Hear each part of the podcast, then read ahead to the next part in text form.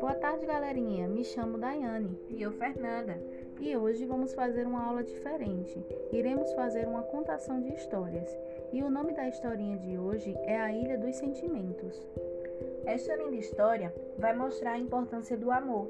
Claro que todos os bons sentimentos e valores são importantes, mas o amor, quando resiste, é o mais forte de todos.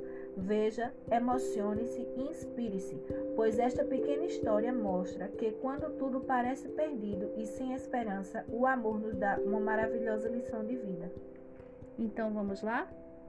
Era uma vez uma ilha onde moravam todos os sentimentos a alegria, a tristeza, a sabedoria e todos os outros sentimentos, por fim, o amor.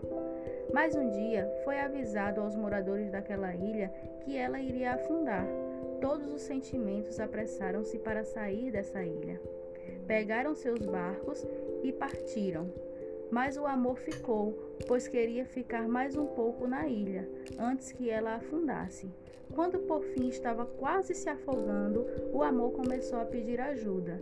Nesse momento, estava passando a riqueza em um lindo barco. O amor disse: Riqueza, leve-me com você. Não posso. Há muito ouro e prata no meu barco. Não há lugar para você.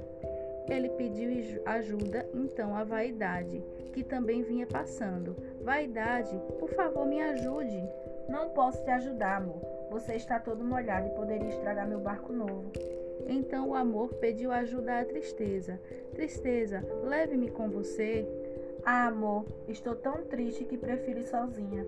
Também passou a alegria, mas ela estava tão alegre que nem ouviu o amor chamá-la.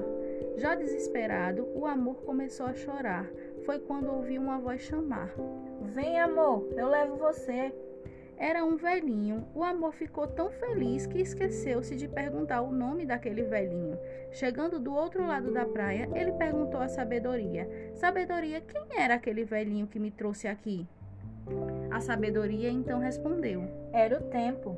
O tempo? Mas por que só o tempo me trouxe? Porque só o tempo é capaz de entender o amor.